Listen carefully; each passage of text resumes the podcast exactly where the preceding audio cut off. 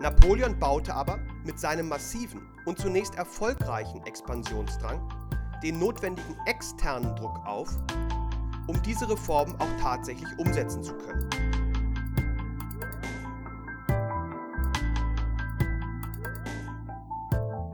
Verfassungsgeschichte der Neuzeit. Der Podcast. Folge 6. Die Staats- und Verwaltungsreformen in den deutschen Staaten. Herzlich willkommen zur sechsten Folge des Podcasts Verfassungsgeschichte der Neuzeit. In der heutigen Folge schauen wir uns die Staats- und Verwaltungsreformen etwas näher an, die zu Beginn des 19. Jahrhunderts in vielen deutschen Staaten durchgeführt wurden. Knapp sind diese ja bereits in der letzten Folge erwähnt worden. Dabei werden wir im ersten Teil diese Reformen ihrer allgemeinen Struktur nach beschreiben, um so dann ein wenig spezieller die Reformen in Preußen zu beleuchten. Zuvor aber wie stets eine knappe Wiederholung der letzten Folge, in der wir uns zum einen mit der besonderen Situation in England und zudem mit den Verhältnissen in Deutschland am Ende des 18. und zu Beginn des 19. Jahrhunderts beschäftigt haben. Auf geht's!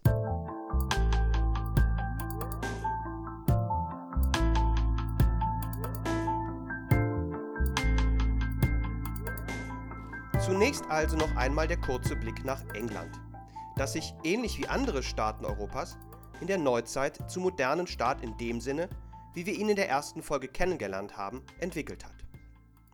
Auch hier kam es zu einer Zentralisierung der Herrschaftsbefugnisse erst Ende des 15. Jahrhunderts unter den Tudors, die mit Heinrich VIII. vollendet wurde. Es war dieser König, der aufgrund eines Konflikts mit dem Papst die Trennung der englischen Kirche von der römischen betrieb und die anglikanische Kirche umfassend seiner Führung unterwarf. Der Papst hatte sich zuvor geweigert, Heinrichs Ehe mit Katharina von Aragon zu scheiden. Heinrich hatte das zum einen verlangt, weil die Ehe ohne männlichen Thronfolger geblieben war, und zum anderen, weil er sich in Anne Boleyn verliebt hatte, nachdem er zuvor noch eine Liebschaft mit dessen Schwester Mary gehabt hatte.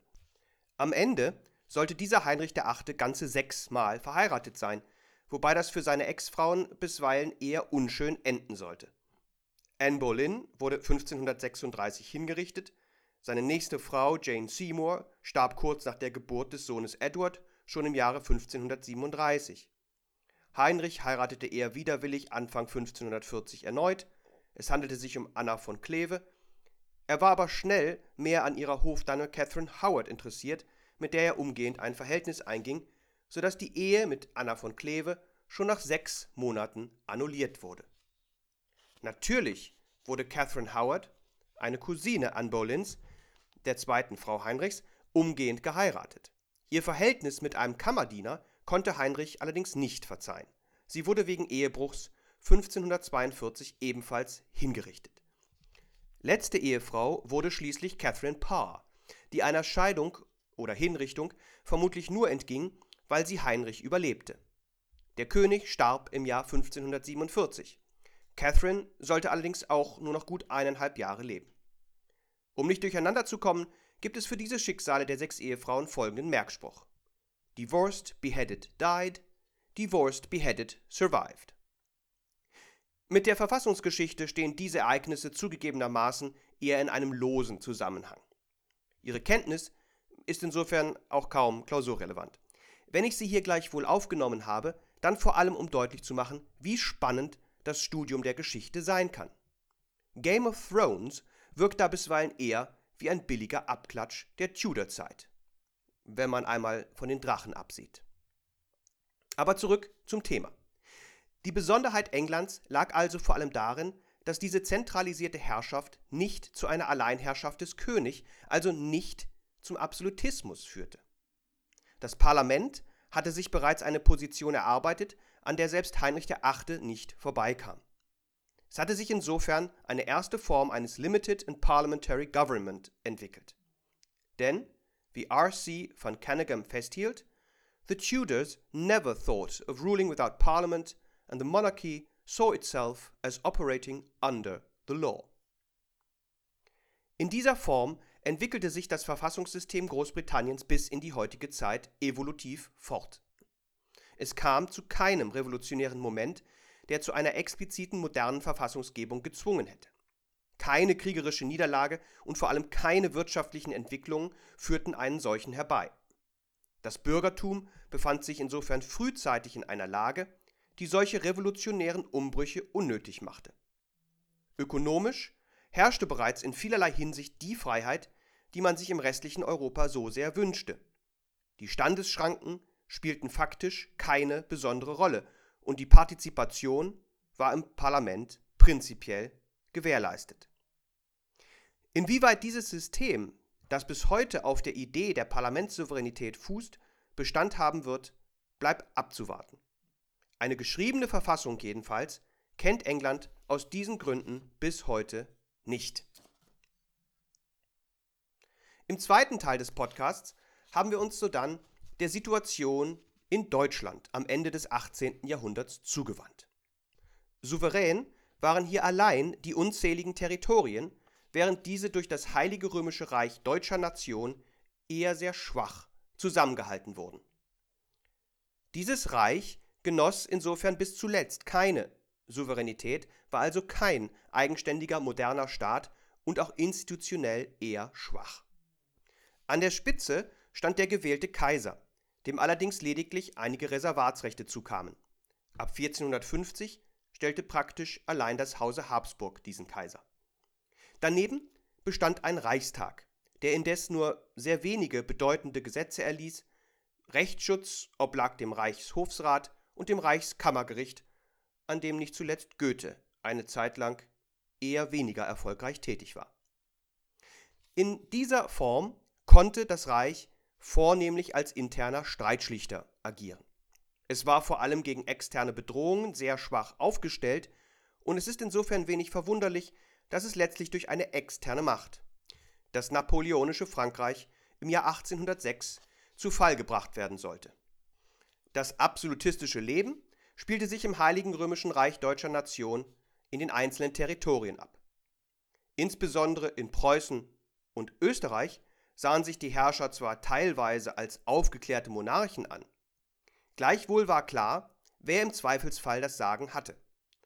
Die gewährten Freiheiten standen mithin zu jeder Zeit zur Disposition des Monarchen.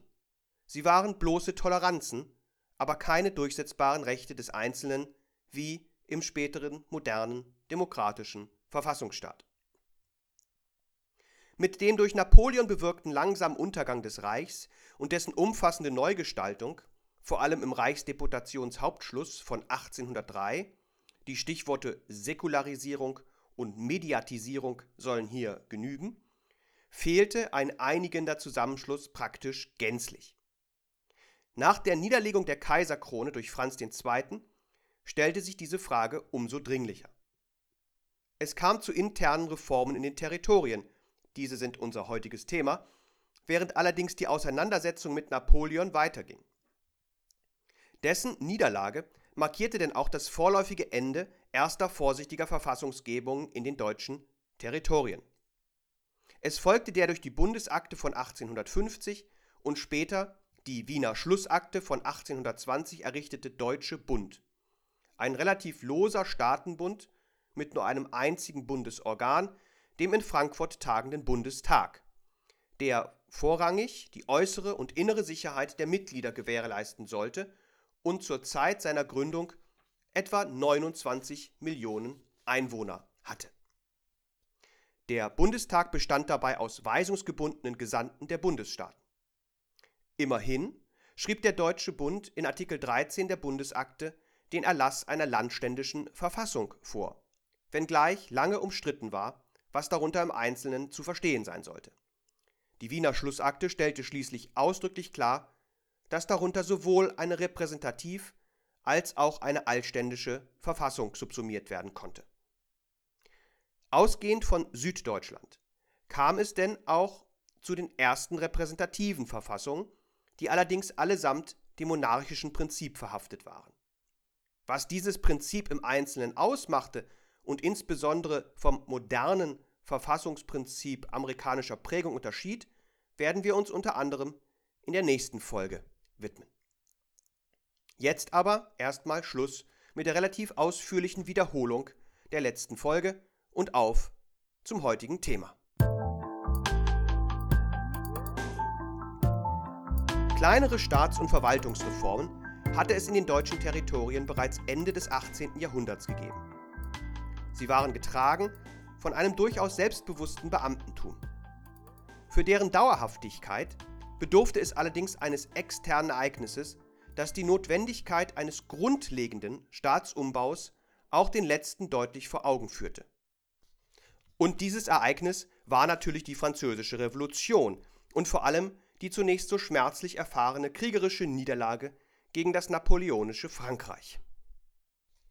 Diese Niederlagen und die damit einhergehende Neuordnung des Heiligen Römischen Reiches, vor allem natürlich im Reichsdeputationshauptschluss von 1803, offenbarten auch dem letzten die defizitären Strukturen der bestehenden Ordnung. Eine Situation, die das aufgeklärte Beamtentum nun geschickt für sich zu nutzen wusste. Hinzu kamen gesellschaftliche Veränderungen im Hinblick auf die Demografie, aber auch die Ökonomie und nicht zuletzt das Erfordernis vieler Staaten, neu gewonnene Gebiete effektiv in das existierende Staatswesen zu integrieren. Etliche Staaten hatten im Zusammenhang mit der Neuordnung des Reiches ja erhebliche Gebiete hinzugewonnen. Wie, so war die Frage der Beamten, konnte man das Staatswesen umgestalten, um all diese mit der Niederlage nun so drängenden Probleme ein für allemal zu lösen. Es war letztlich die französische Revolution und vor allem die Aufklärung, die die Antworten auf diese Fragen schon früher geliefert hatte.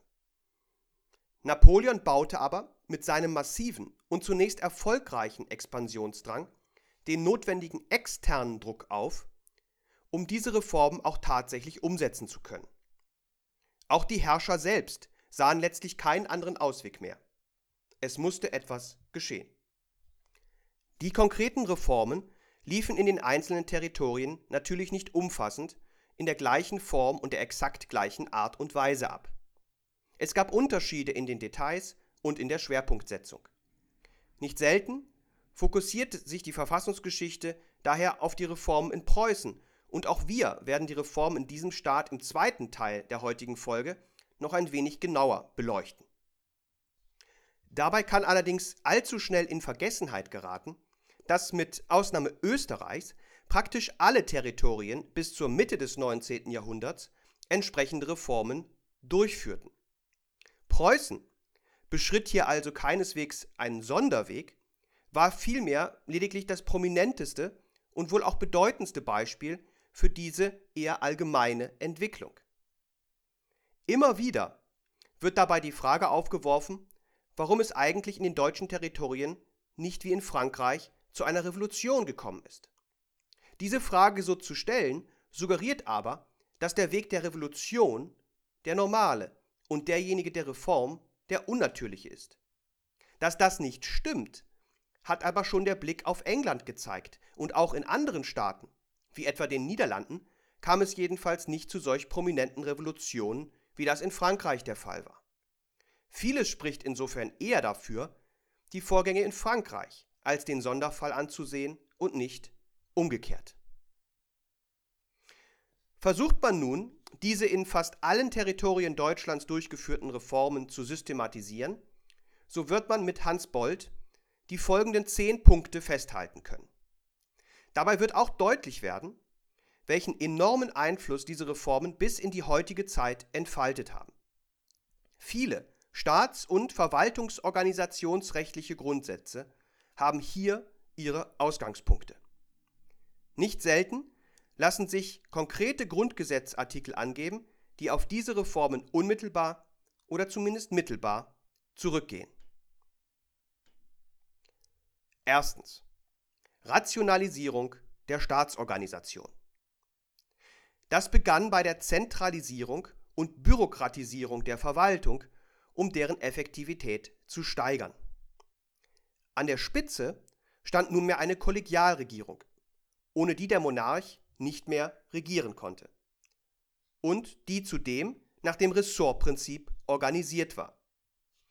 Es fanden sich fortan also Fachministerien für die unterschiedlichen Bereiche der Verwaltung.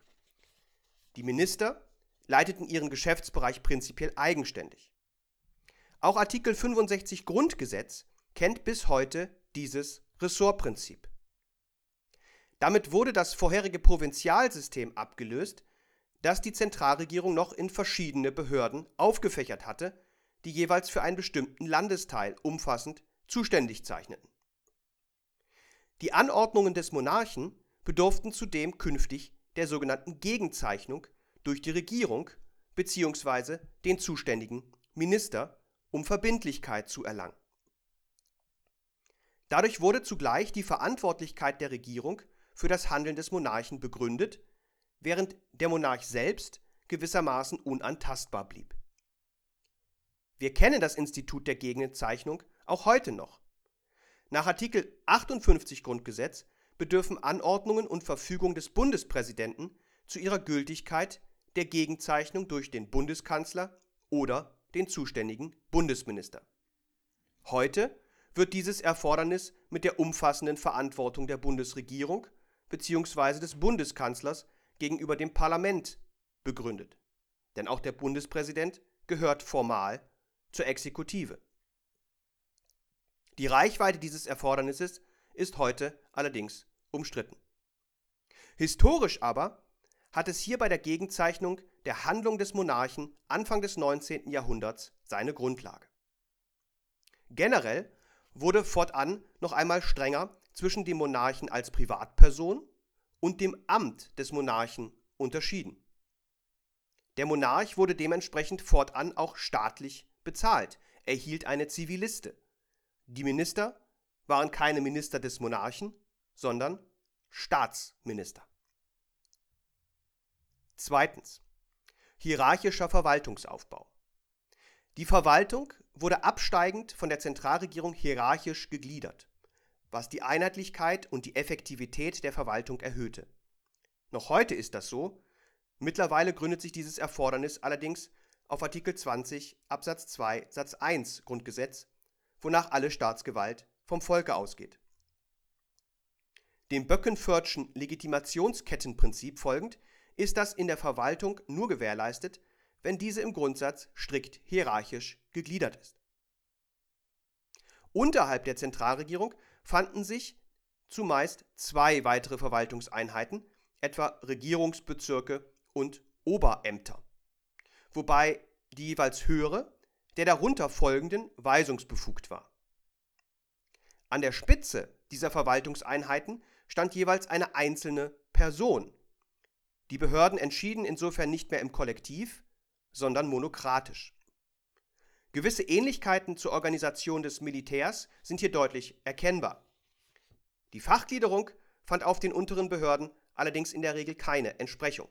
Sie waren vielmehr und so ist es im Kern bis heute umfassend für ihren Bereich zuständig. Drittens. Die Verwaltungsneugliederung drang bis auf die Regional- und Ortsebene durch, die ebenfalls der staatlichen Aufsicht unterstellt wurde. Bisherige Formen gesellschaftlicher Herrschaft, wie lokale Gerichtsbarkeit und lokale Polizeien, gehörten fortan der Vergangenheit an. Man sieht hier deutlich den Versuch, die Zentralisierung voranzutreiben und gewissermaßen landesweite Herrschaftsgleichheit herzustellen. Allerdings führte man zugleich Formen der lokalen Selbstverwaltung ein, um Partizipationsbereitschaft und Verantwortungsgefühl für die eigene Stadt, für die eigene Region zu stärken. Hier liegen insofern die historischen Wurzeln der lokalen Selbstverwaltung. Entscheidend war dabei allerdings, wie heute handelte es sich um eine staatlich kontrollierte Selbstverwaltung, die dementsprechend unter staatlicher Aufsicht stand. So ist es bis heute. Die Kommunen nehmen in der Verwaltungsorganisation seitdem gewissermaßen eine besondere vierte Stufe ein, die in der Zeit mit immer mehr staatlichen Aufgaben betraut worden ist. In Artikel 28 Absatz 2 Grundgesetz wird diese Form der Selbstverwaltung mittlerweile auch verfassungsrechtlich garantiert. Danach muss den Gemeinden das Recht gewährleistet sein, alle Angelegenheiten der örtlichen Gemeinschaft im Rahmen der Gesetze in eigener Verantwortung zu regeln. Viertens. Die in dieser Form neu organisierte Verwaltung wurde den Vorstellungen Montesquieus entsprechend umfassend von der Gerichtsbarkeit als unabhängiger dritter Gewalt getrennt. Das betraf zunächst vor allem die Zivil- und Strafgerichtsbarkeit.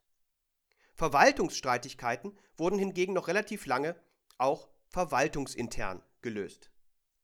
Wir kennen bis heute das verwaltungsinterne Widerspruchsverfahren, das in der Regel zwingend durchgeführt werden muss, bevor der Einzelne gerichtlichen Rechtsschutz in Anspruch nehmen kann. Die Zivil- und Strafgerichtsbarkeit, die aus diesen Gründen noch bis heute als ordentliche Gerichtsbarkeit bezeichnet wird, auch Artikel 34 Grundgesetz spricht insoweit vom ordentlichen Rechtsweg, der den Verwaltungsrechtsweg nach 40 VWGO gerade nicht erfasst, wurde dreistufig ausgestaltet. Nach einer Eingangsinstanz folgten eine Berufungs- und schließlich eine Revisionsinstanz.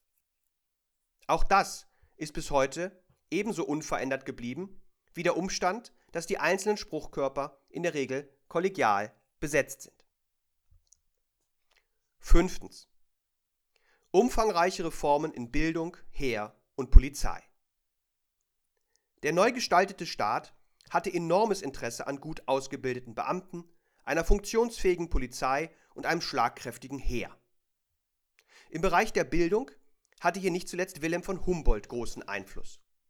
Generell aber war den Reformern bewusst, dass man die angestrebte integrative Wirkung und die Stabilität des Staatswesens nur mit gut ausgebildeten Bürgern würde erreichen können.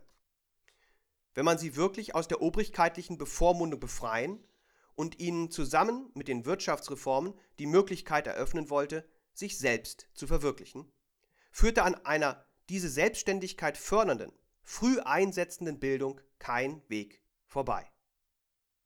Dementsprechend wurde zum einen die Lehrerausbildung stärker in den Blick genommen und professionalisiert. Vor allem aber wurde die Schulpflicht nun viel rigoroser als zuvor durchgesetzt. Formal bestand sie schon seit etwa 1717, wirklich umgesetzt und durchgesetzt wurde sie allerdings nicht. Das änderte sich jetzt. Überhaupt wurde praktisch das gesamte höhere Bildungswesen in staatliche Hände überführt.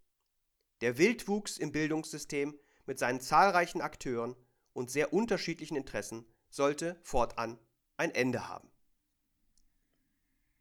Dass das Heer einer grundlegenden Reform bedurfte, hatten die schmerzlichen Niederlagen gegen das napoleonische Frankreich in den meisten Staaten mehr als deutlich gemacht. Die militärische Verteidigung sollte fortan eine Sache des Volkes werden, und das hieß zunächst Einführung der allgemeinen Wehrpflicht. Der preußische Reformer Wilhelm von Scharnhorst begründete diesen Schritt denn auch folgendermaßen. Alle Bewohner des Staates sind geborene Verteidiger desselben. Wenn das aber wirklich so sein sollte, dann musste auch jedermann in der Armee allein nach seinen Befähigungen und nicht nach seinem Stand in der Armee Karriere machen können. Dementsprechend wurden die zuvor bestehenden Adelsprivilegien abgeschafft. Auf der Regierungsebene kam es meist zur Errichtung eines Kriegsministeriums, das sich um die Organisation und das Wohlbefinden der Truppe zu kümmern hatte.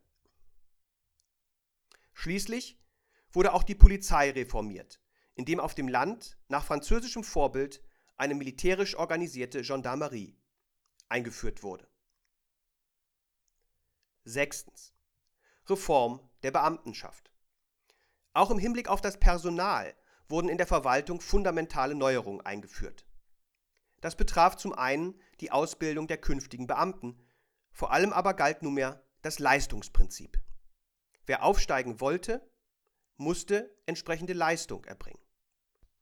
Ämter konnten weder gekauft noch vererbt werden oder hingen sonst in irgendeiner Form vom sozialen Stand des Beamten ab. Damit einher ging freilich das, was wir heute mit dem Beamtenstatus verbinden. Eine ansprechende Entlohnung, staatliche Altersversorgung sowie Schutz vor willkürlicher Entlassung oder Versetzung. Allerdings auf Seiten des Beamten eine besondere Treuepflicht gegenüber diesem seinem Staat. Es sind dies die hergebrachten Grundsätze des Berufsbeamtentums, auf die Artikel 33 Absatz 5 Grundgesetz bis heute Bezug nimmt. Der Staat kümmerte sich mithin in besonderer Art und Weise um das Wohl seiner Beamten. Siebtens. Umfassende Reform der Gesellschaft. Neben die Reorganisation der staatlichen Verwaltung ging es den Reformern auch darum, die gesellschaftlichen Verhältnisse an die modernen Anforderungen anzupassen.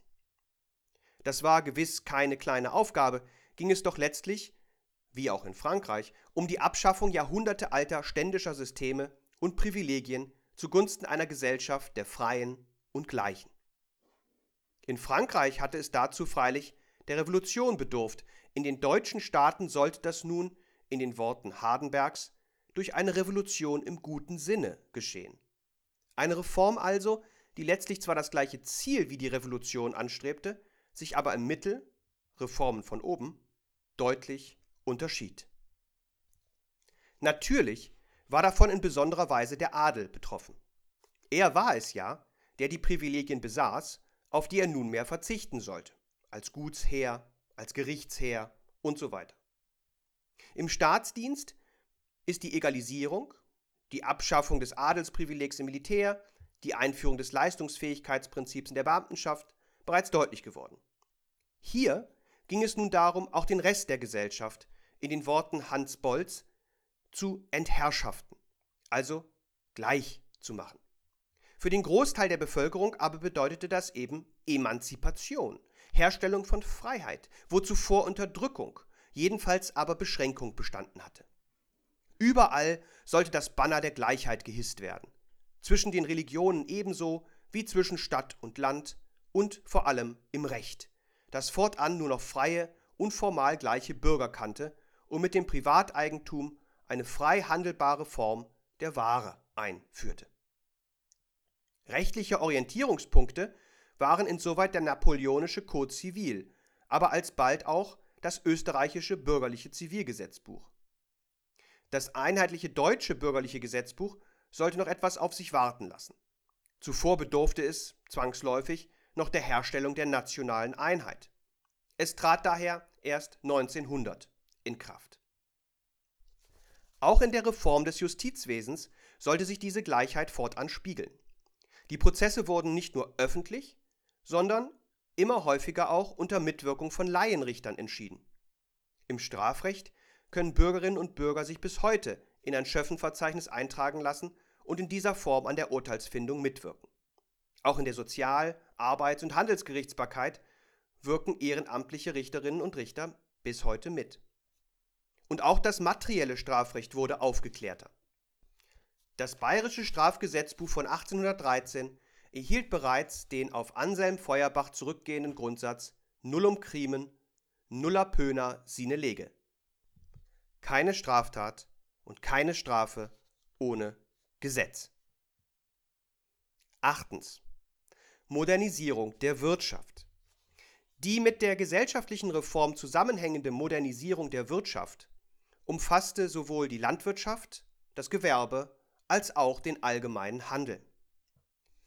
Die größten Schwierigkeiten bereiteten dabei die Agrarreform. Hier ging es um die Beseitigung der Leibeigenschaft sowie um den Wegfall der Grundherrschaft. Grundeigentum sollte fortan frei verkäuflich sein. Das große Problem war hier allerdings die Frage der Entschädigung der bisherigen adligen Grundherren für den Wegfall dieser traditionellen Dienstpflichten und Abgaben. In der Revolution in Frankreich stellten sich solche Entschädigungsfragen nicht. Gerade weil in den deutschen Staaten aber der Reformweg eingeschlagen worden war, wollten die Reformer die Frage der Entschädigung nicht einfach übergehen. Für die Bauern war das oftmals alles andere als vorteilhaft.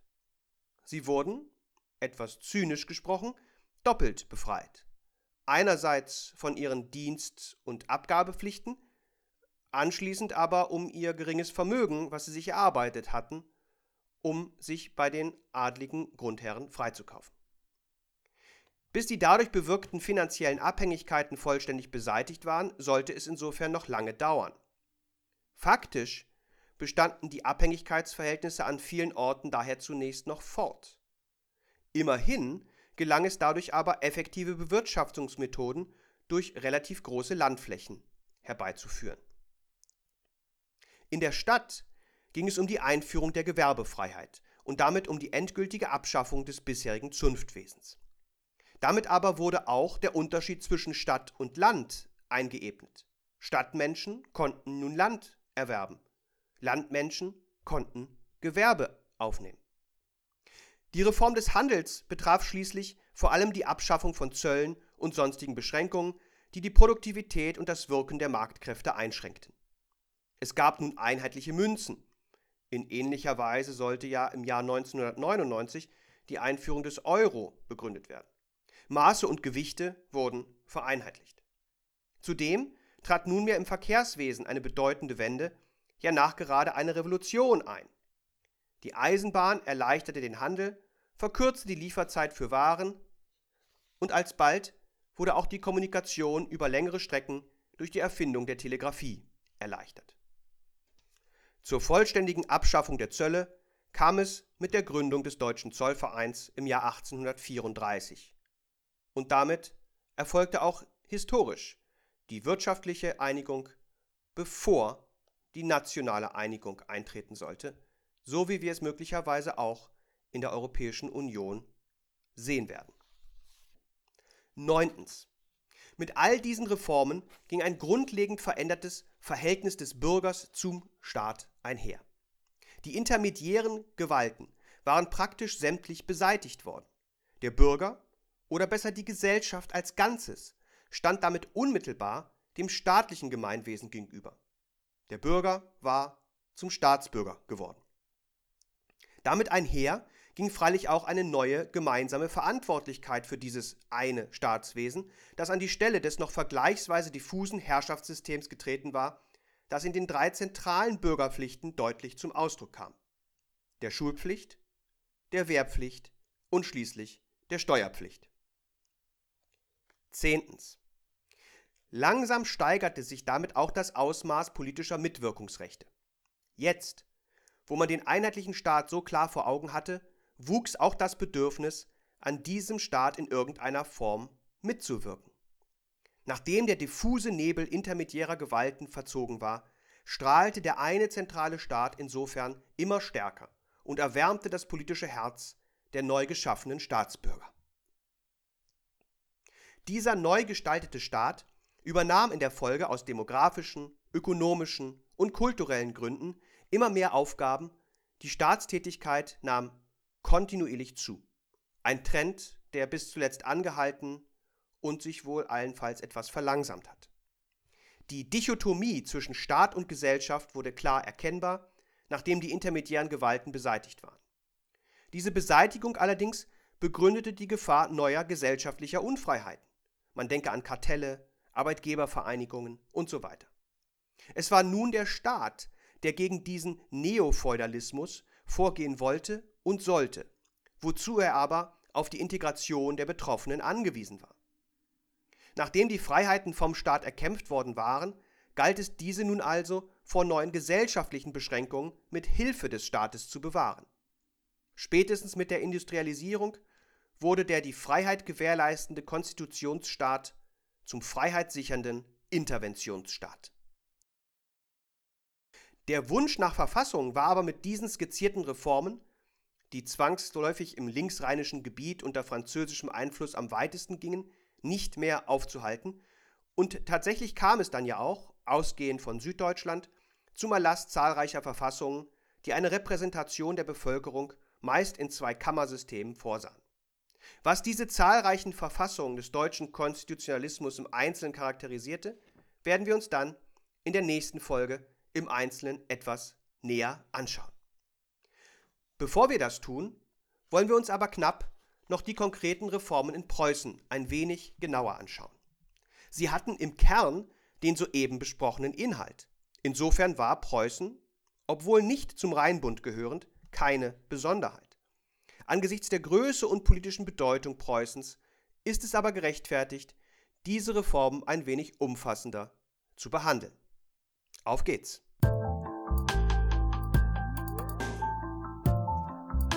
Die Niederlage gegen Frankreich bei Jena und bei Auerstedt im Jahr 1806 hatte Preußen Anfang des 19. Jahrhunderts schwer zugesetzt.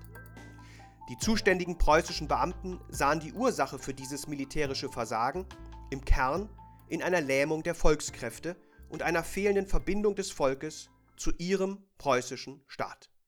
Wie auch in anderen deutschen Staaten sah die Staatsführung die einzige Lösung daher in einer grundlegenden Reform des Staats- und Verwaltungswesens. Eine solche Blamage, in der Preußen letztlich mehr als die Hälfte des bisherigen Staatsgebiets verloren hatte, sollte sich auf keinen Fall wiederholen. Es ging in Preußen damit zunächst, nach den erfolgreichen Befreiungskriegen sollte sich das ändern, noch nicht um die Integration neuer Landesteile in das bestehende Staatsgebiet, sondern um die Sicherung des Überlebens eines mehr als angeschlagenen Staatswesens. Insofern war Preußen also schon ein wenig besonders. Auch in Preußen aber sollte dieses Überleben durch eine Neuordnung der Gesellschaft gesichert werden, um dessen an sich vorhandenes Potenzial nunmehr voll ausschöpfen zu können. Und das bedeutete Errichtung einer auf dem Fundament der Gleichheit und Freiheit ruhenden Gesellschaft, die dadurch zugleich mit ihrem preußischen Staat verbunden und versöhnt werden konnte. Das Ziel war wie andernorts auch die Transformation der ständischen in die bürgerliche Gesellschaft und damit vor allem auch die Transformation einer durch das Zunftwesen und andere Begrenzungen gefesselten Wirtschaft in eine prinzipiell freie Erwerbswirtschaft. Zahlreiche der Reformen sollen hier nicht näher besprochen werden. Sie entsprechen mehr oder weniger dem, was wir uns bereits oben angesehen haben. Auch in Preußen wurde das Ministerialprinzip eingeführt, Justiz und Verwaltung getrennt, die Gesetzgebung oblag nunmehr dem Staatsrat unter Leitung des Monarchen. Die Anordnung des Monarchen bedurften der Gegenzeichnung, das Heer wurde zur Sache des Volkes, es wurde die Wehrpflicht eingeführt und das Adelsprivileg abgeschafft, und das Bildungswesen wurde, unter maßgeblicher Federführung Wilhelm von Humboldts, nicht zuletzt durch eine Verbesserung der Lehrerausbildung und der Durchsetzung der Schulpflicht modernisiert.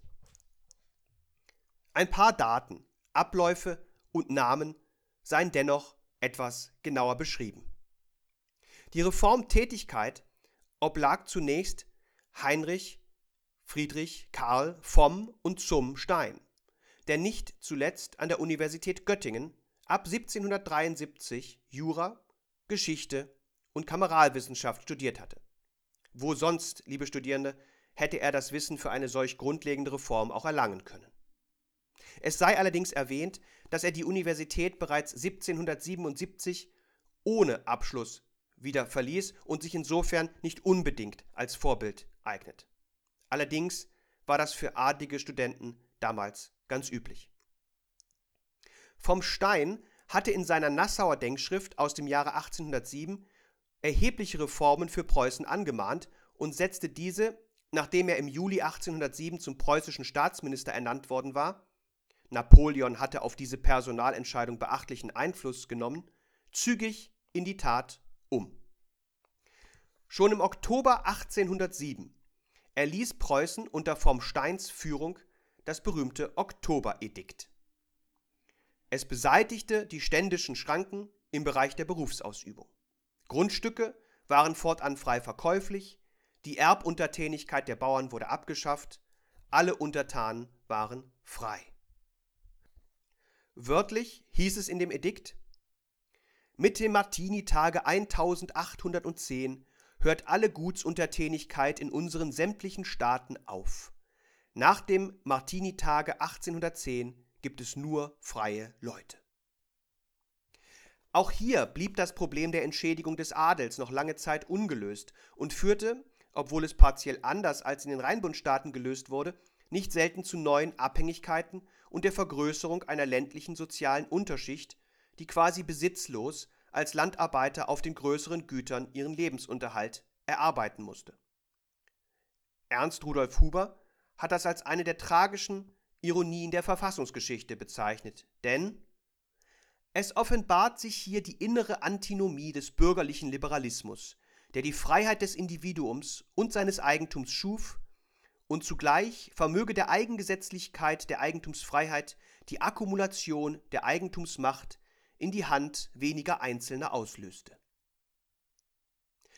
1808 wurde sodann in Preußen die kommunale Selbstverwaltung für Angelegenheiten der örtlichen Gemeinschaft durch die Städteordnung eingeführt.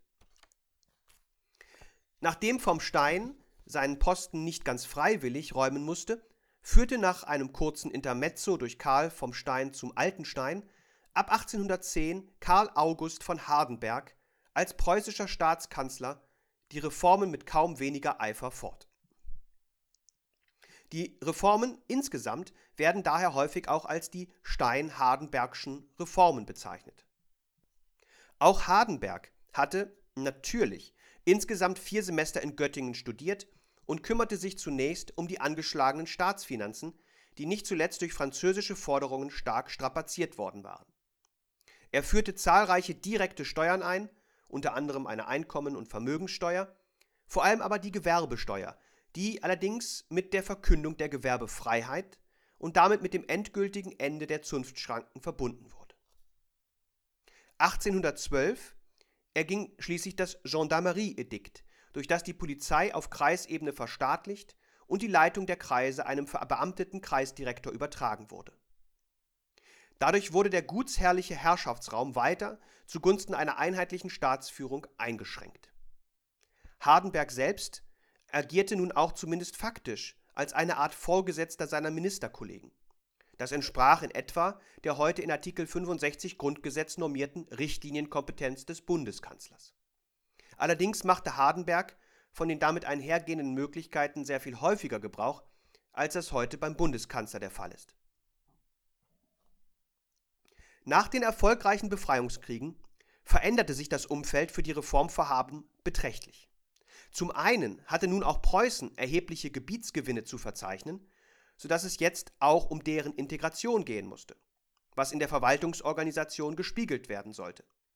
Vor allem stieg mit der französischen Niederschlagung der Widerstand der preußischen Konservativen gegen die Reform, weshalb die Reformprojekte ab 1815 langsam ins Stocken geraten sollten.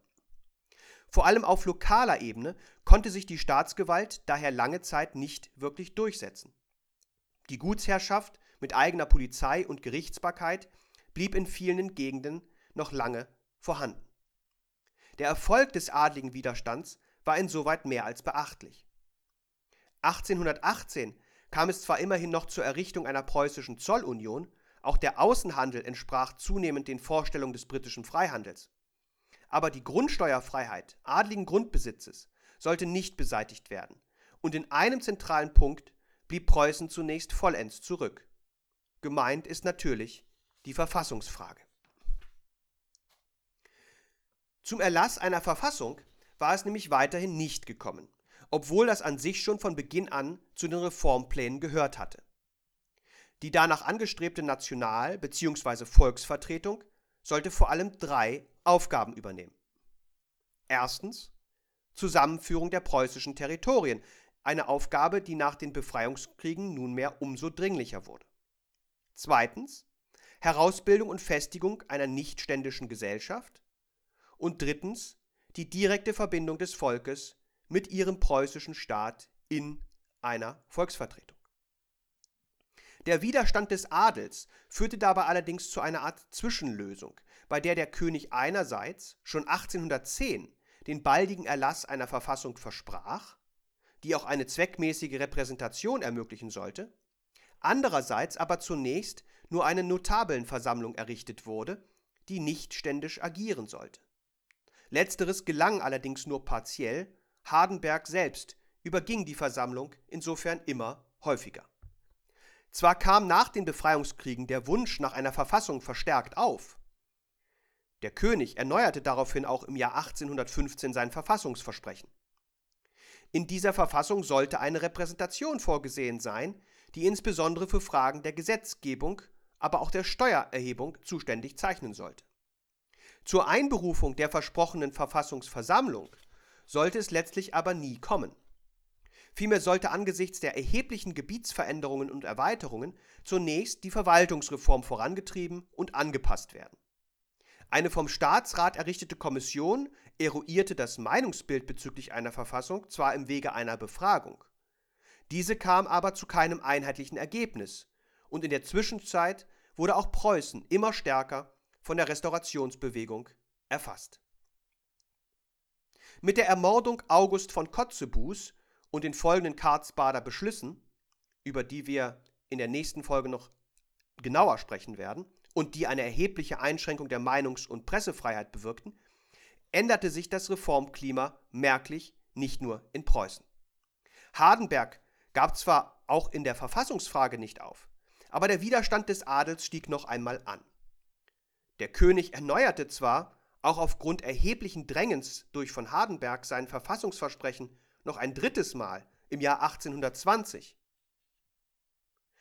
Schon immer Gegner der Stein-Hardenbergschen Reformen war allerdings der Österreicher von Metternich, der die Führung der restaurativen Bewegung übernommen und schon den Wiener Kongress in vielerlei Hinsicht dominiert hatte. Er übte als Außenminister und leitender Minister Österreichs erheblichen Einfluss auf den preußischen König aus, der schließlich im Jahr 1821 denn auch das monarchische Prinzip pauschal mit einer irgendwie gearteten Volksrepräsentation für unvereinbar erklärte. Derselbe Monarch übrigens, der bereits dreimal den Erlass einer Verfassung mit eben einer solchen Repräsentation versprochen hatte. Hardenberg sollte im Jahr 1822 sterben. Das mehrfache Verfassungsversprechen blieb für Preußen folglich zunächst uneingelöst. In den süddeutschen, meist kleineren Ländern war es insoweit besser gelungen, den Adel zu entmachten.